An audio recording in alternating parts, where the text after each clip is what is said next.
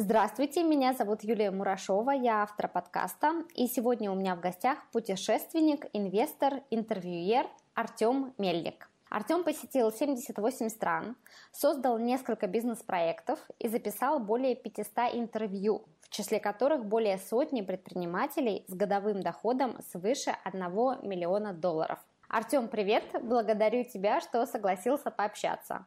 Юлия, привет! Я очень рад общению и буду рад э, ответить на те вопросы, которые ты собираешься мне задать в рамках этого подкаста. Отлично. Артем, и мой традиционный вопрос посвящен теме счастья. Знаешь, так получилось, я сначала хотела спрашивать про то, счастливы ли люди, которых я интервьюирую, но оказалось, что да. фактически счастливы все.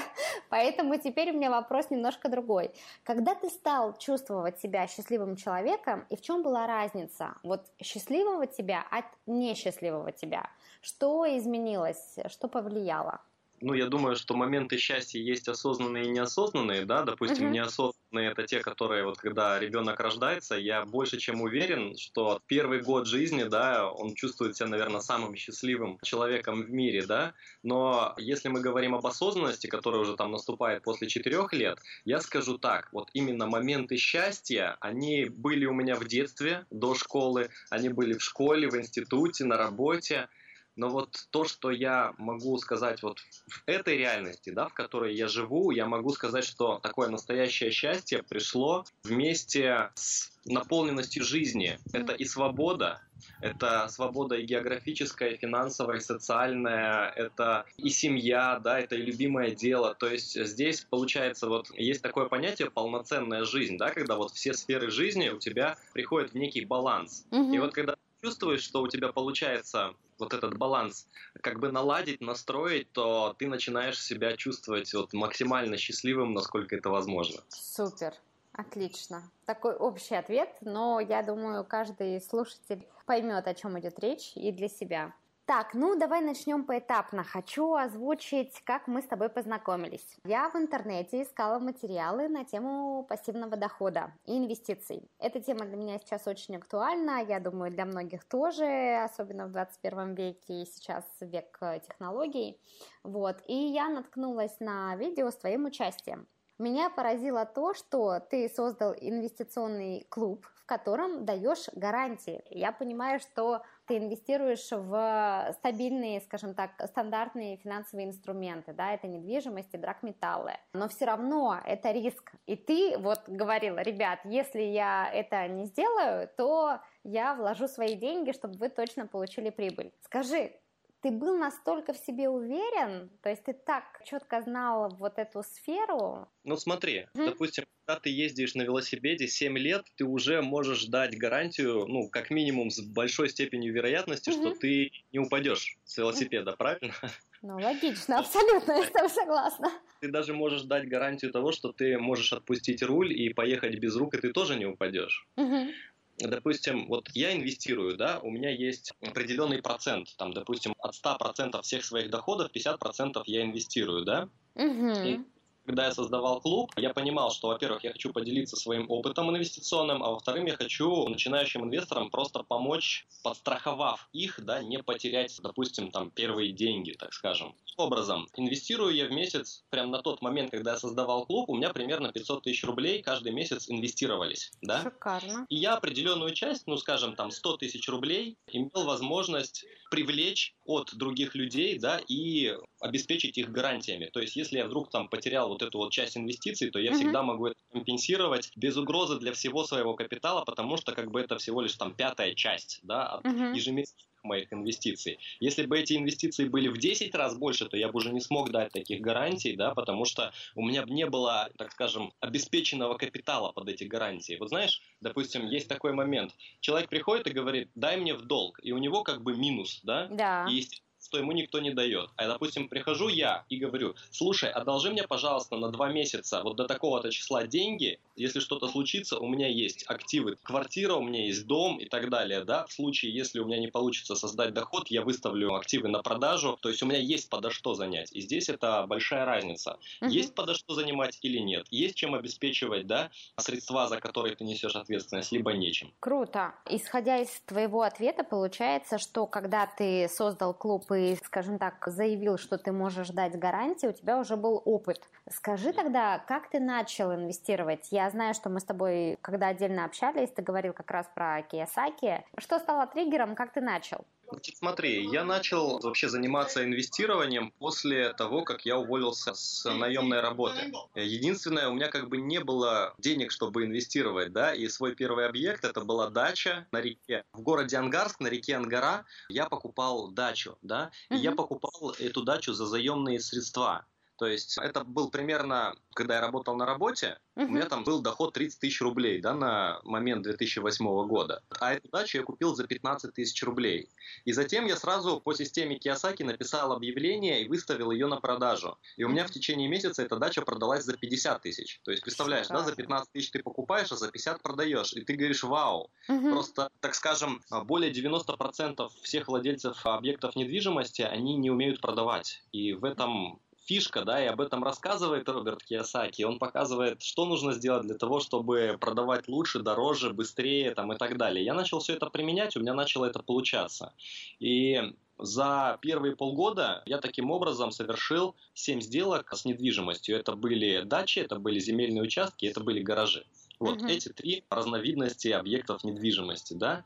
И когда я понял, что по сути рынок недвижимости в плане предложения не ограничен, да, то есть многие выставляют объекты недвижимости на продаже, угу. спрос на недвижимость, как правило, меньше, особенно вот в России, да, особенно там после кризиса. Угу то, соответственно, когда ты умеешь хорошо найти выгодную сделку, и ты можешь найти покупателя, составив хорошо, грамотно объявление, то, по сути, тебе открывается доступ ну, к так называемым бесконечным деньгам. Да? Все будет зависеть от твоей способности, от твоего времени, от твоего желания смотреть объекты mm-hmm. недвижимости, общаться с потенциальными покупателями и так далее. Mm-hmm. И, соответственно, когда я уже начал приобретать навыки, я этими навыками дальше начал делиться. Я начал показывать вот тем людям, моим друзьям, знакомым, тот опыт, да, который ко мне начал приходить, я начал показывать, что, в принципе, человек, который хочет увеличить благосостояние, увеличить личный доход, он может просто посмотреть в направлении недвижимости. Об этом и Роберт Киосаки говорит, что вам не обязательно даже увольняться с работы, вы можете это делать в выходные дни, смотреть, что выставлено на продажу в вашем городе. Вы можете изучать рынок вне зависимости, работаете вы это или нет. И я начал делиться, и так получилось, что многим начало это быть интересным. Да? Многие люди, которые видели, что я уже начал путешествовать на доходы от а, полученных в результате этих uh-huh. средств, ну, меня начали спрашивать, как ты путешествуешь? Я говорю, ну, я просто вот сделал сделку, да, рассказывал там всегда историю про свою первую сделку, как для этого не нужно никакого специального образования, не нужно становиться риэлтором, да, ничего не нужно, ты можешь как физическое лицо действовать, так скажем, опять же, если эта сделка проходит быстро, ты платишь налоги, если у тебя сделка проходит там дольше, чем три года, тебе даже налоги платить не нужно,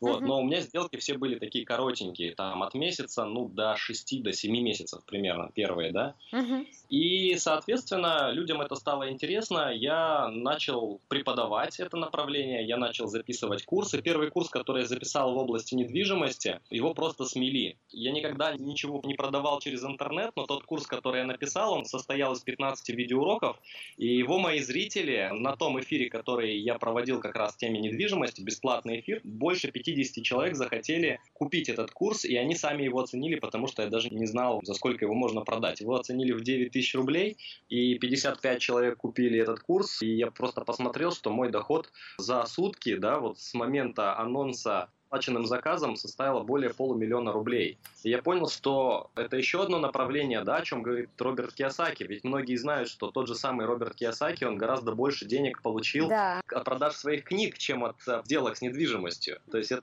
автор бестселлера, который на своих знаниях, благодаря тому, что он поделился знаниями в книжке, он получил много-много миллионов долларов. Вот, я много миллионов долларов не получил.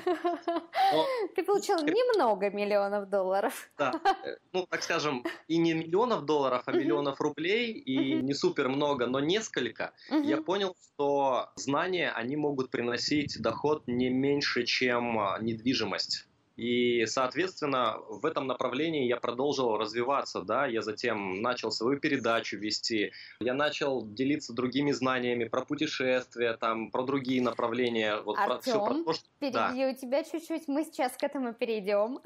Да. Просто немного подытожить. Смотри, получается очень такая интересная история. То есть ты прочитал книгу, она тебя вдохновила, да. ты стал применять те технологии, которые там описаны. Ну, это классная история, потому что не все так так делают. Мало вообще кто так делает, когда какую-то информацию они начинают потом практиковать и применять. Я просто хочу отметить, что тот же Киосаки говорит о том, что прежде чем вы выберете какой-то объект, вам нужно пересмотреть 100 объектов. И это огромный мониторинг. Просто ты сейчас, когда говоришь, для человека, возможно, который первый раз слышит, думает, блин, что такого, взял, нашел квартиру, там, я не знаю, дачу, перепродал ее. Это не так. То есть это огромный поиск. И ты да. наверняка инвестировал много времени времени, сил вот в то, чтобы в этом разбираться. Это делается не за минуту, не за две, не за день. Вот. Это первый момент, да, что ты был усерден и вот пробовал себя в новой абсолютно нише для тебя не свойственной. Потом, я так понимаю, органично у тебя это стало перерастать в другой продукт. То есть первый продукт был, это ты работал на себя, и это были инвестиции. Дальше люди заинтересовались, увидели твой успех и спрашивали, Артем, скажи нам как? И ты подумала, а почему бы нет, давайте сделаем курс. То есть я к тому, что ты не думал про это изначально, это достаточно органично так происходило, правильно я понимаю? Само собой, да. И угу. вот я по цифрам даже добавить, что угу момента изучения, когда я полностью окунулся, до первой сделки прошло больше месяца, ни много ни мало. Mm-hmm. Да, и если что-то меня увлекает, я стараюсь полностью фокусироваться, mm-hmm. и объект было просмотрено мною больше 150 до mm-hmm. первой сделки. Вот. Пока я не купил mm-hmm. первый объект. Да. Mm-hmm. да, да, да, да, да. Слушай, здорово. Отлично. Вот мы потихоньку подбираемся еще к другим тоже сферам. До интервью еще дойдем. По поводу путешествий ты как раз ты сказал. У тебя инвестиции напрямую связаны с путешествиями. Поделись, пожалуйста, прежде всего вообще, что для тебя путешествие? То есть это про то, что увидеть другой город, это про статистику, там, я сейчас посетила 78 стран, хочу 100. Про что это? Вот почему столько времени ты постоянно находишься в других странах? Кстати, а, у нас есть интершум, скажи, где ты, чтобы просто люди понимали, что ты не рядом со мной. Да, я нахожусь в Калифорнии сейчас, это местечко называется Сан-Диего, и вот э, в том комплексе, в котором я сейчас живу, довольно-таки приятный такой укромный укромный уголок. Здесь играет ну, не очень громко музыка, рядом mm-hmm. фитнес-зал, офис и так далее. А вот я сейчас сижу прям в двух метрах от бассейна, в котором сейчас довольно-таки теплая вода, можно искупаться. Но я лучше предпочитаю море, именно океан. Да, вот от mm-hmm. меня в течение 10 минут можно доехать до океана. И я думаю, что сегодня у меня также в планах будет поездка на океан, но это будет после того, как мы да, запишем. Поговорим.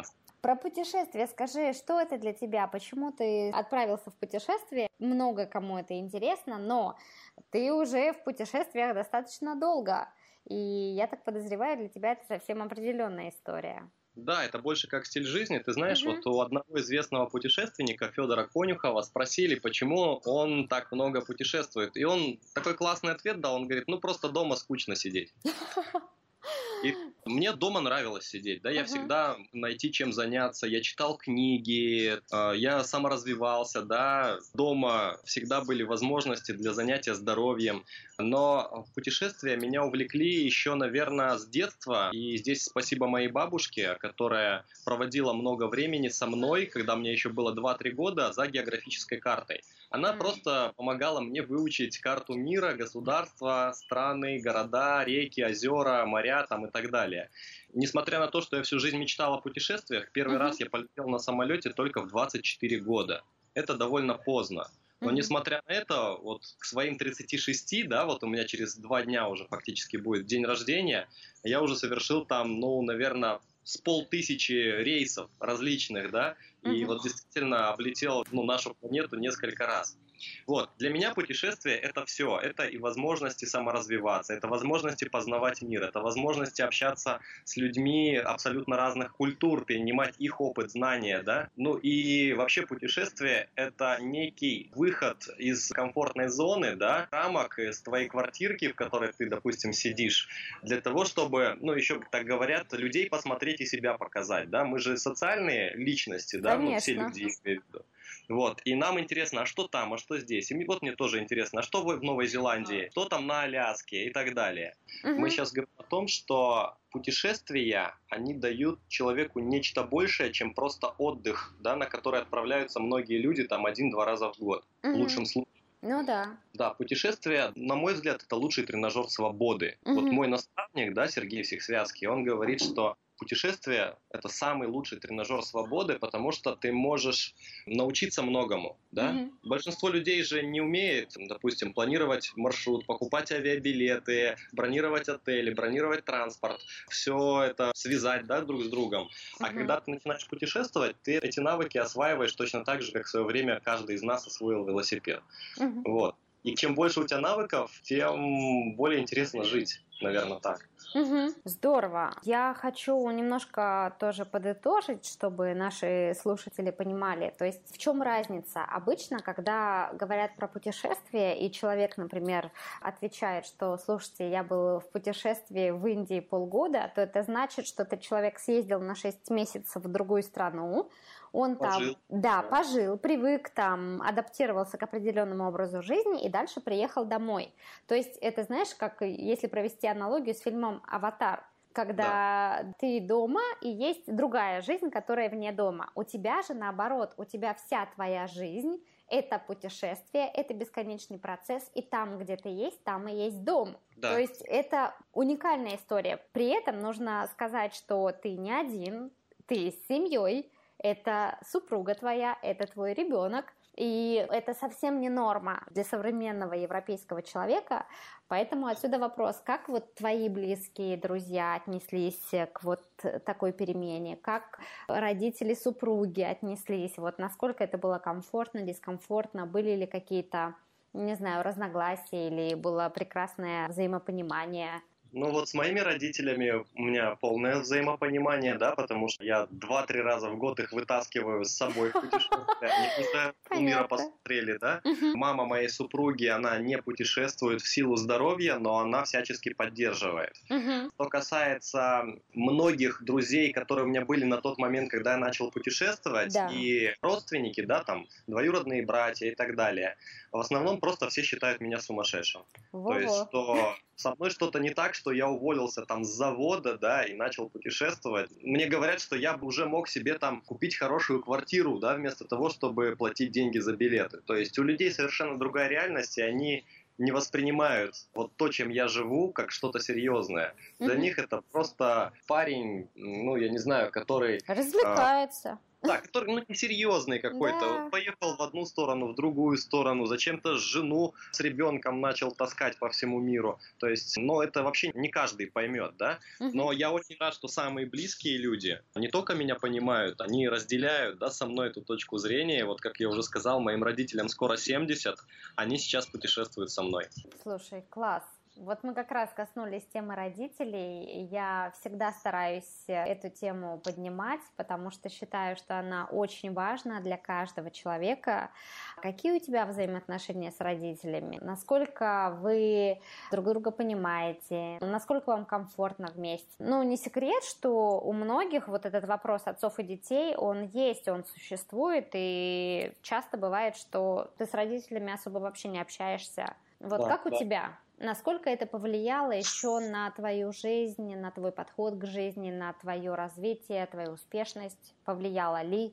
Ну, ты знаешь, исходя из того, что мои родители это мои лучшие друзья, да, то я могу сказать, что отношения самые лучшие, о которых только можно мечтать. Да? Вот, допустим, на путь саморазвития меня направила мама, когда в один прекрасный момент перед защитой диплома, когда я очень волновался, она мне подарила книжку Дейла Карнеги «Как стать уверенным в себе», про друзей, про беспокойство, целых три книги да, было. И у меня начался путь саморазвития. Я начал читать книги, да, по многу книг, начал открывать для себя новые возможности. И я тоже, вот сколько помню, родители очень часто рассказывали о своих путешествиях, когда еще было советское время, у них была одна зарубежная поездка в Чехословакию, они, они так тепло вспоминали. И у меня была мечта, я понимаю, да, что на пенсию родители особо не могут попутешествовать, mm-hmm. но я понимаю, что если я смогу получать доходы, которых будет достаточно для моей семьи, и будет еще избыток, то я буду эти деньги направлять, допустим, на билеты родителям, да, на их путешествия. И вот сейчас несколько месяцев в году мы с родителями проводим вместе, мы вместе путешествуем, мы объехали Азию, мы объехали всю Северную Америку, вот. А сейчас снова у нас в планах путешествия, поэтому самые лучшие отношения, которые только могут быть, отношения отцов и детей, вот в этом плане, если что-то есть, то по самому минимуму, да, потому mm-hmm. что в любом случае менталитет у родителей, они рождены в 49 году, да, то есть, а я уже в конце века. То есть между нами разница там 30 с лишним лет. Это разница поколений, да? Угу. А так, что касаемо поддержки, меня родители всегда поддерживали, и мне очень интересно в свое личное время проводить с родителями, потому что с ними очень интересно общаться. Слушай, вот у меня сейчас возник такой немного, может быть, провокационный вопрос, но интересно твое мнение. Как ты считаешь, человек может быть успешным, жить в гармонии, создать нормальную семью, чтобы у него было все в порядке с доходом, при этом имея плохие отношения с родителями, либо не имея вообще никаких отношений с родителями. Как ты думаешь, вот это возможно? Ну, исходя из того, что успех складывается из всех сфер жизни, да, то если сфера жизни родителей будет mm-hmm. давать просадку, то это будет бросать тень на остальные сферы жизни. И здесь уже о, о таком о максимальном успехе, ну, я думаю, что не стоит говорить, да, потому что человек, у которого, допустим, хорошо на работе, но плохо в семье, mm-hmm. я не сказать, что он может быть счастливым. Mm-hmm. Вот. Здесь э, все важно, и материальное, и отношения в семье, и дружеские отношения, там, и любимое дело, да. Но если что-то из этого имеет серьезную просадку, как, например, отношения с родителями, угу. то здесь у человека все равно будет определенная доля несчастья, потому mm-hmm. что родители, они очень важны и очень нужны, да, и вообще родители в нас закладывают, так скажем, старт жизни, да, mm-hmm. И я думаю, что отношения с родителями это гораздо важнее, допустим, чем сфера жизни, которая называется работа или деньги, mm. на мой взгляд. Слушай, здорово. Спасибо тебе за этот ответ. Перехожу к другой теме. Ты записал более 500 интервью, причем среди них много топов.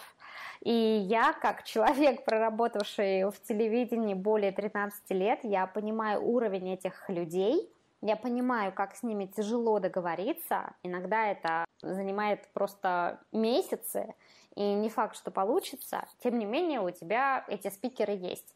Понятное дело, что здесь стоит вопрос качества. Профессиональное интервью ты не снимешь там на iPhone или на какой-то другой инструмент, но тем не менее, эти люди у тебя в доступе.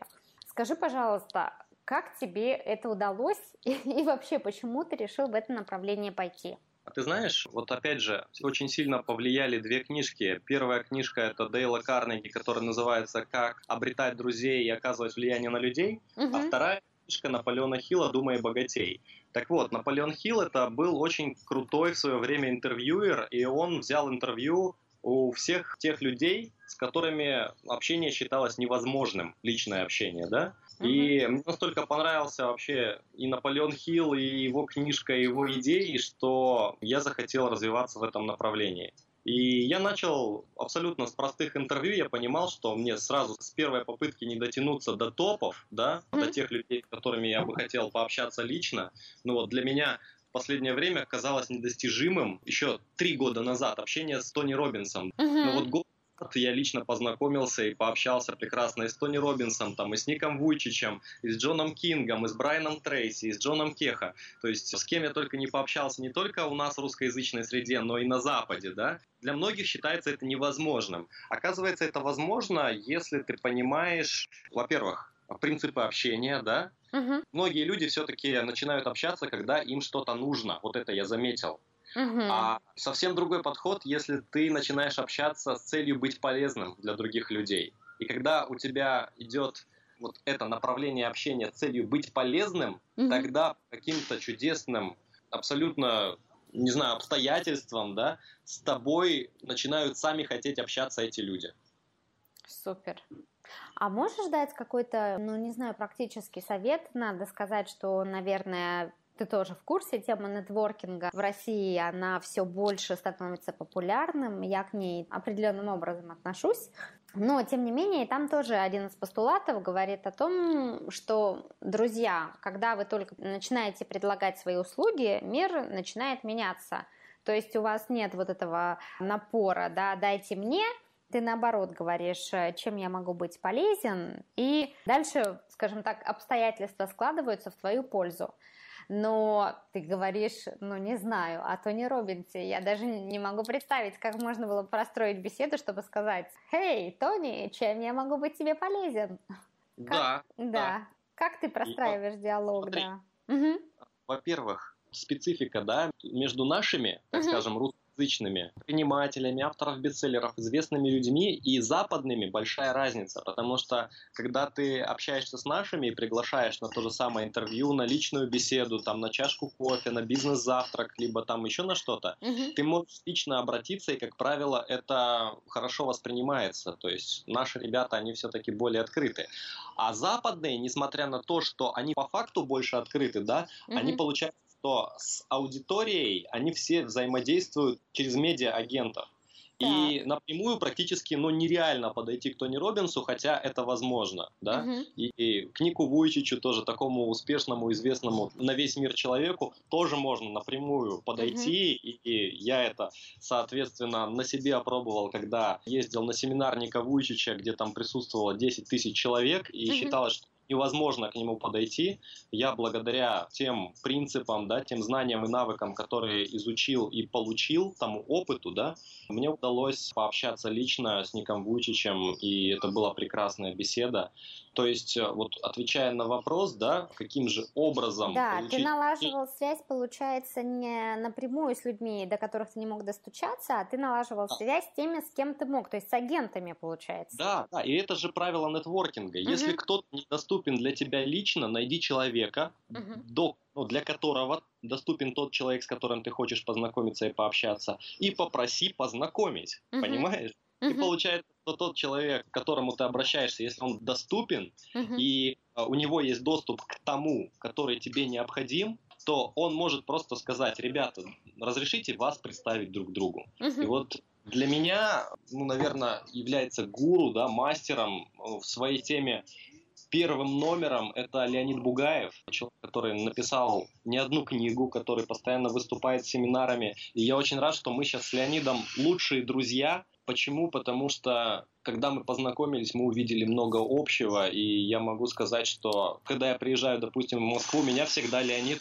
встречает э, на машине. Это мастер в области нетворкинга, потому что я помню, как мы с Леонидом познакомились в 2011 году на острове Бали, угу. когда он смотрел мою передачу и написал ко мне в Фейсбуке, что было бы классно познакомиться, записать интервью, и я на следующий день прыгнул в машину и приехал к нему на другую часть острова. Uh-huh. И с тех пор вот мы дружим, общаемся, являемся, можно сказать, бизнес-партнерами, да, uh-huh. вот. И, конечно, когда у тебя в окружении есть такие люди, да, я называю это птицы высокого полета, как uh-huh. и Леонид тоже называет именно таким же образом, я ну, чувствую себя счастливым, да, потому что мне не количеством там денег, э, каких-то материальных возможностей определяется счастье, но гораздо больше оно определяется наличием а, друзей, единомышленников, близких по духу, по ценностям, да, по целям. Угу.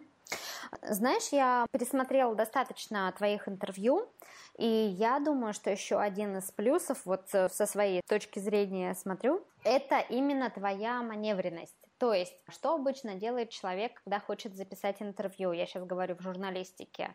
Это значит, твоему спикеру нужно прийти в определенное время, в определенное место, чтобы были выставлены камеры и так далее. У тебя очень много интервью записано в достаточно комфортных условиях. Это, например, после презентации или это где-то на вилле.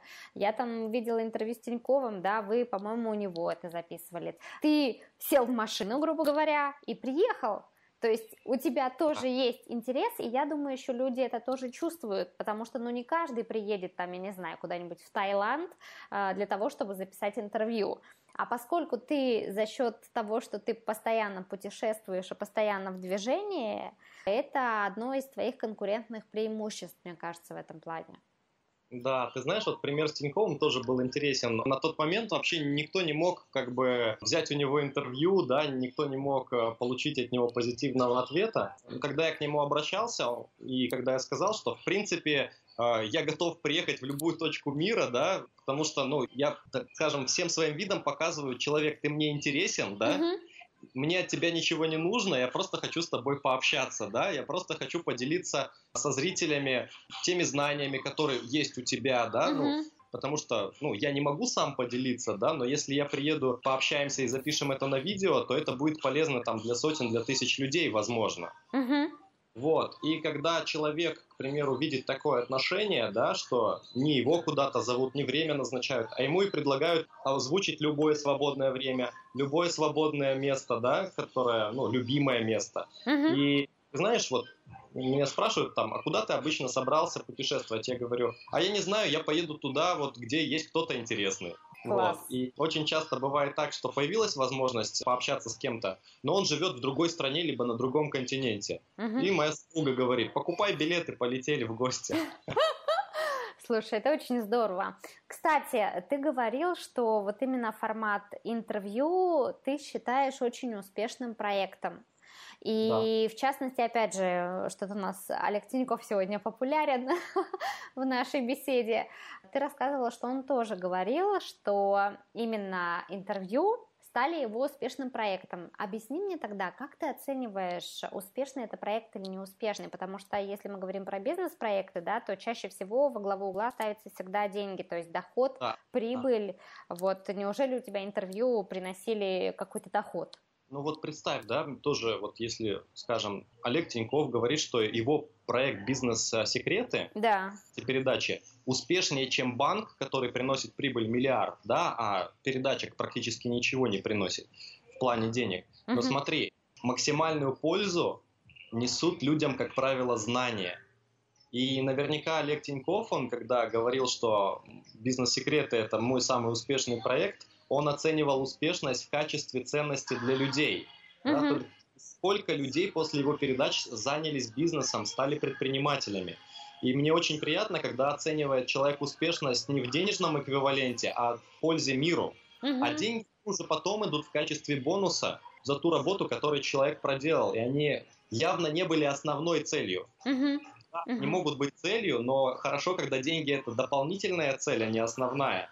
Ну, представь, если бы у меня была цель основная деньги, то у меня бы не хватило мотивации даже 10 выпусков записать, да, не говоря уже Конечно. о сотне. Да, да, а ведь сами выпуски, они не приносят денег. Угу. Наоборот, ты тратишь да. время, тебе нужна камера, либо дополнительный да. человек. Это Наоборот, труд... это расход, по большому счету. Очень много трудностей. Это угу. договориться, это приехать, угу. это решить все технические моменты, это съемка, это команда, это монтаж там, и так далее. И, соответственно, если у человека есть деньги, то у него не хватит мотивации сделать даже 10 выпусков. Я это видел по тем многим проектам, которые, насмотревшись моей передачи, передачи Олега uh-huh. Тинькова, uh-huh. брали свое дело, делали выпуск первый, второй, третий, и на пятом, как правило, все заканчивалось. Да? Uh-huh. Uh-huh. Вот. И, соответственно, вот когда я проснимал свою передачу 5 лет, я понял, что я испытываю большое счастье от самого процесса путешествия в гости к человеку, от самого процесса знакомства с человеком, uh-huh. общения с человеком в процессе интервью, общение с человеком и дружба после интервью, uh-huh. совместное путешествие уже после того, как подружились, да, пообщались и так далее. Вот это вот ценно, да, и вот я оцениваю проект с интервью самым успешным по, наверное, тому количеству отзывов который я получил. Угу. Я не за бизнес-проект не получал такое количество отзывов, как именно за передачу. Количество писем благодарности, количество видео благодарности, которые мне прислали именно по видеопроекту, за который я не получил ни копейки, но uh-huh. я считаю, что это самый успешный именно проект, потому что благодаря нему я обрел друзей во многих странах мира. Супер. Ну и надо понимать, что все-таки те же деньги, они приходят к нам на самом деле от других людей а они сами по себе не приходят, э, потому что это новые проекты, новые возможности. Поэтому я не могу просто не спросить, меня неправильно поймут. Если я не спрошу тебя про инвестиции, про деньги, Конечно. скажи, пожалуйста, во что ты инвестируешь? Я уже в двух словах сказала, что это драгметаллы, что это недвижимость, и, насколько я помню, были акции, не знаю, есть ли акции сейчас или нет. Какой у тебя пул партнеров? Инвестируешь ли ты один или с партнерами? И если ты можешь сказать, какой доход, то есть на что тебе его хватает, помогает, потому что у людей часто, знаешь, восприятие такого, что хватит ли этого, возможно ли это. Ты уже сказал, что ты получал всего лишь там 30 тысяч рублей. Это, ну, небольшие деньги. Для Москвы это даже, я бы сказала, небольшие деньги. Вот, да. ну, поскольку я в Москве. То есть получается, что, в принципе, каждый человек, если у него есть желание, он действительно может э, генерировать, скажем так, этот продукт как деньги. Да. Ну угу. давай я по цифрам Да, пройду да, да. Если можешь, то да. Ну, значит, смотри. Угу. Начнем с расходов, да, потому что очень часто деньги приходят к целям, но доходы, вот я сейчас, то есть расходы, скажу, на семью в среднем, ну, у нас где-то 5000 долларов, да, угу. но иногда доходит до 10, до 15, когда слишком много там перелетов и так далее. Uh-huh. Вот. Но в целом я не скажу, что большие расходы, да, у многих моих коллег, друзей, у них расходы гораздо выше. Uh-huh. А, у, меня, у меня нет особых там притязаний, да, у меня нет такого, что я хочу все luxury и так далее. То есть я могу пойти в палатке, там прожить в лесу целый месяц, и я буду абсолютно счастливым человеком. Uh-huh. Вот. А что касается доходов, все рекорды финансовые я побил в 2013 и в 2014 годах, когда у меня доходы там исчислялись примерно 60-70 тысяч долларов в месяц, да. Угу. Затем, вот когда ты в бизнесе, когда ты в предпринимательстве, у тебя не бывает постоянных доходов, да, либо постоянно да, У тебя да. всегда идет э, некий график такой, да, взлеты, угу. падения, взлеты, падения. Но я рад, что вот эти взлеты и падения, они идут по такой восходящей средней линии. Угу. Вот это классно. И вот если касается рекордов, то у меня самые большие доходы были в 2013-2014 году до э, момента, когда рухнул доллар. И вот тогда как раз я не думал, что когда-нибудь у меня будет там доход, скажем, 80 тысяч долларов в месяц. Пару раз у меня бывало 100 с лишним тысяч долларов в месяц.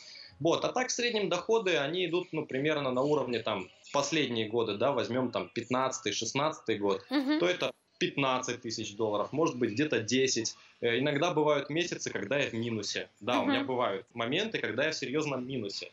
И для многих людей это катастрофа, а для меня это простая просадка, да? Угу.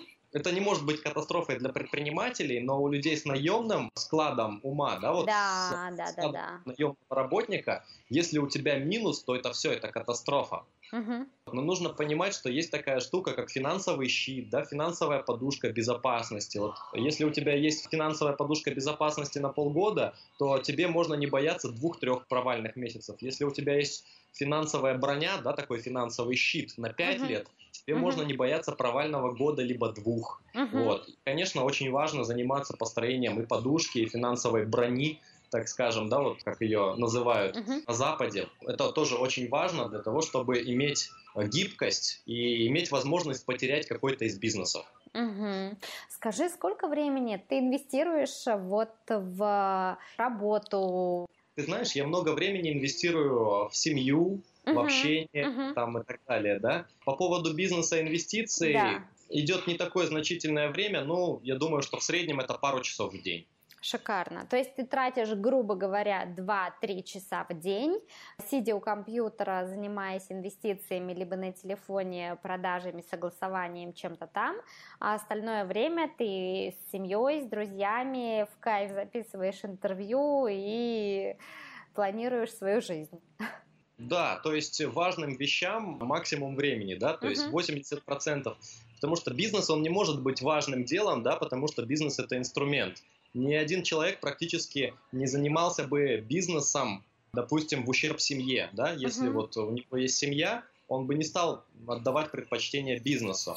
Вот. Uh-huh. Но для меня семья имеет максимальное значение, да, друзья, общение с людьми. Вот наше сейчас общение для меня имеет большее значение, чем какая-то бизнес-встреча, допустим, которая посвящена какой-то сделке. Мне гораздо интереснее пообщаться вот с единомышленником, да, с человеком, который развивается в одном направлении. Ой, И поэтому спасибо. при прочих равных условиях я отдам предпочтение вот именно вот такому общению, которое принесет пользу там, зрителям и так далее, чем какой-то сделке, которая может подождать день и ничего с ней не случится.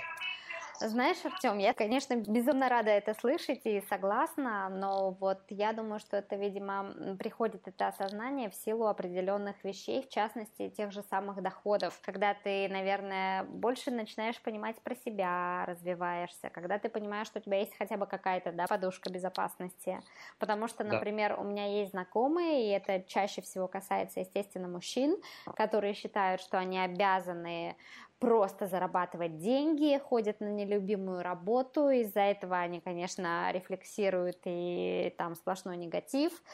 Семья тоже, естественно, не в восторге, и получается такой снежный ком, который, ну, деньги в этом случае реально не приносят счастья. Но я представляю, что они, если сейчас это слышат, то они думают, блин, вам легко говорить, ребята, вы там где-то летаете в облаках, а мы тут, я не знаю, пашем на заводах, на телеканалах, которые нам не интересны и т.д. и т.п. Все так и есть. Да.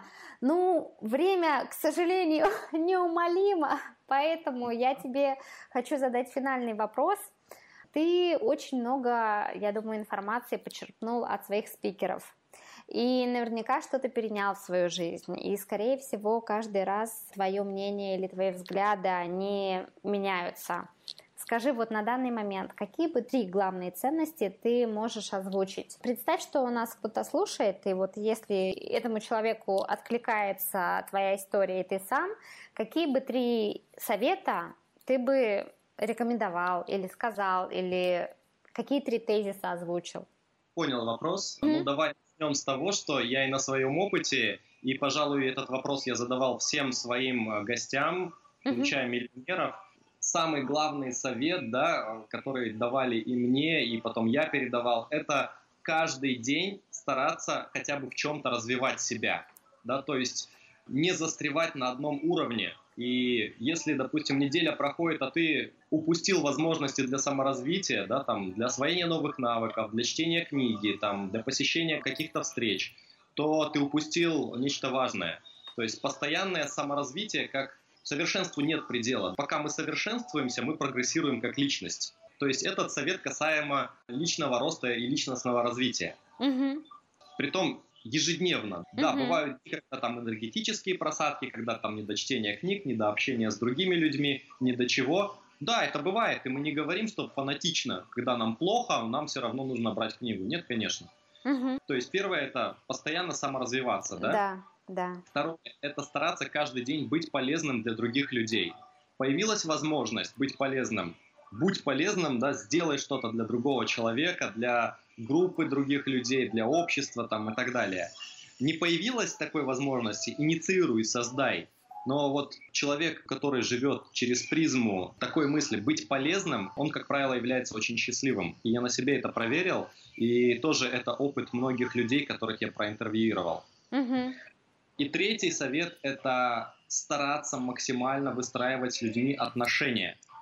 То есть отношения – это ключ к успеху. Вовсе не деньги, да, не сделки, там, не какие-то бизнес-проекты, а именно отношения, именно человеческие отношения, да, угу. которые выстраиваются через общение, через совместные путешествия, да, через э, какие-то тематические встречи, там буквально, можно сказать, просто душевная посиделка за стаканчиком там сока, да, либо там чая, кто что любит.